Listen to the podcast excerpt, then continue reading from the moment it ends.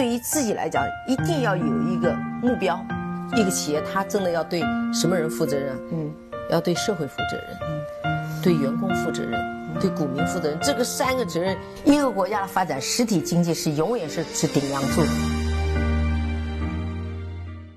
各位好啊，给你一个真实生动的格力电器，我们给的比你要的多。今天呢，我想借几个听友在后台给我留的言，正好把最近在当下这个时间点在投资上的一些小的想法跟大家分享一下啊。那先说几个表扬帖哈。武安君 Z 啊，他说之前一期呢，你说的慎言抄底，就说我那期节目啊，还是很有道理的。有些坑呢，非得自己掉一次才能够有真正的成长。这次的下跌虽然超预期，但是很有价值。提醒自己呢，不要光盯着股价、市值这些比较浅薄的东西，少耍一点小聪明，其实才能活得更长久啊。投资是为了更好的生活。杨天南先生说啊，走着走着就散了，回头发现你不在了，我还在。这好像是一首歌词的歌词吧？白老师的节目很好，谢谢啊。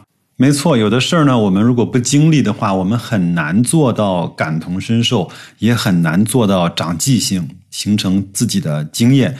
就像我们以前有谁失恋了，我们就会说。不要单恋一枝花嘛！世上很多人都值得你去留恋，但是没有经历过的人永远不知道那个滋味是什么。有句话说的很好：一个人失恋之后，会发现全世界的情歌原来都是为他自己量身定做的。我们也可以看看那本雪球出的叫《关灯吃面》，有很多人在上面 push 了自己当年投资失败的种种的一些。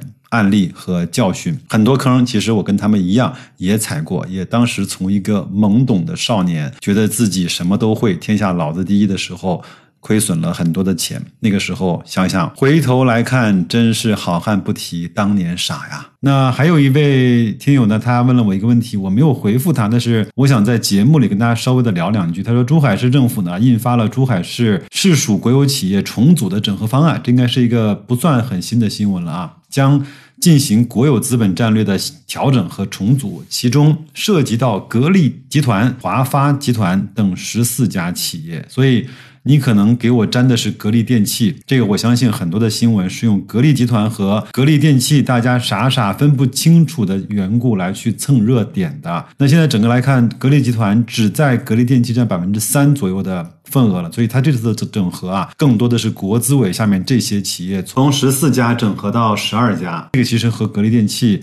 关系不大的，当时之所以没有回呢，我是希望他能够更清楚的去看一看这则新闻。还有一个问题把我问住了，有一位朋友说：“白老师啊，海天味业真是牛啊，整个市值碾压格力，市盈率大概六七十倍，或市值也超过了万科，你怎么看呢？”你问到我的死穴了，这个方面我一一一窍不通啊。我有个朋友，他是非常在意这些调味品，也非常懂得烹饪啊，和厨艺也非常好。那我呢？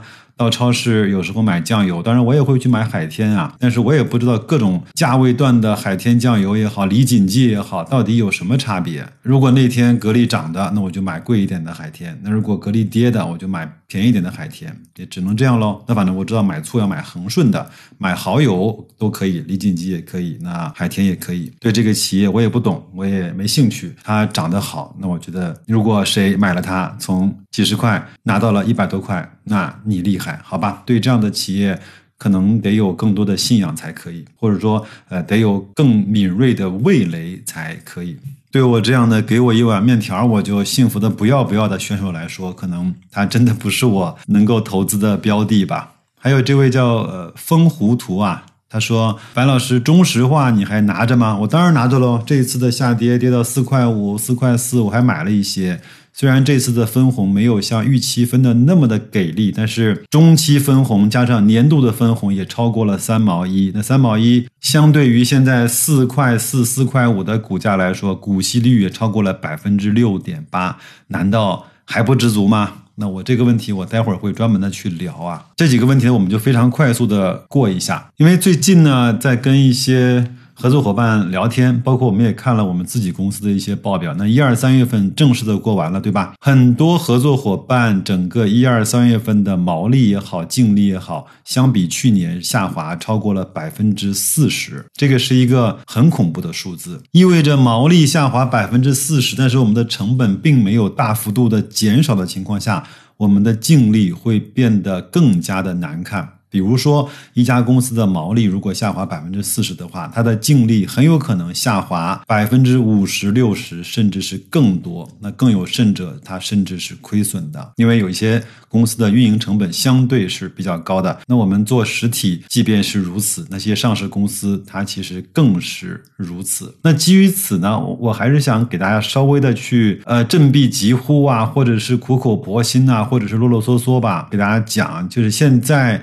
在这样的一个时期下面，至少我给我二零二零年重新规划的收益或者说收益率吧，我是做了部分的下调。我觉得。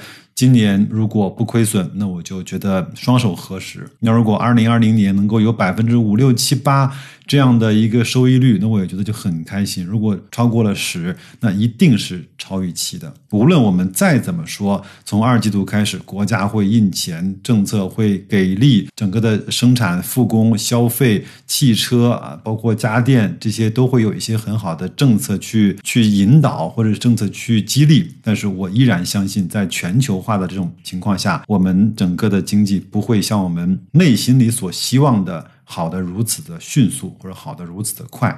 那所以股市中这种震荡，它一定是存在的。那在现在这样的情况下，我们来看谁。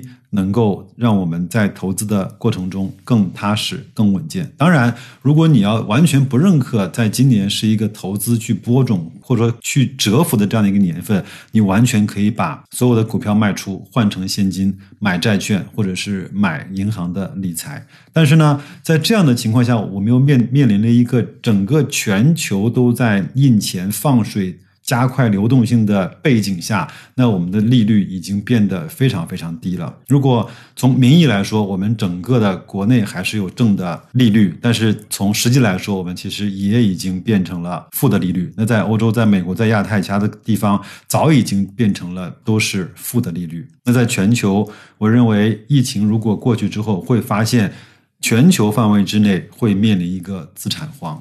那我也相信，如果在政治上没有什么太大的壁垒的情况下，有很多的钱会奔着我们整个估值更低的 A 股，整个股息率和分红率更好的 A 股，整个这些公司在全球化的产业链中还能够保持一定的稳定性和不会倒闭的 A 股，这些很好的企业来的。无论是我们的银行、我们的制造业、我们的能源产业。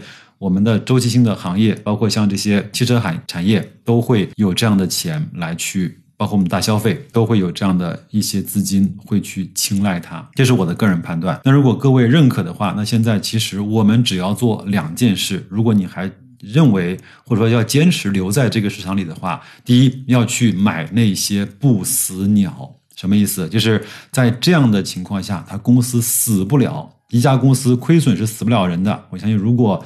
有做生意或者是经营公司的朋友应该非常清楚，一家公司亏损是很难短时间内就死掉的。但是，一家公司如果现金流断了，如果它的资金链断了，它是很快就死了。看看乐视嘛，首先要买不死鸟。那谁是不死鸟？就是账上有着大量现金的这些公司。茅台当然是，美的当然是，格力当然是。你再去看看你手中的。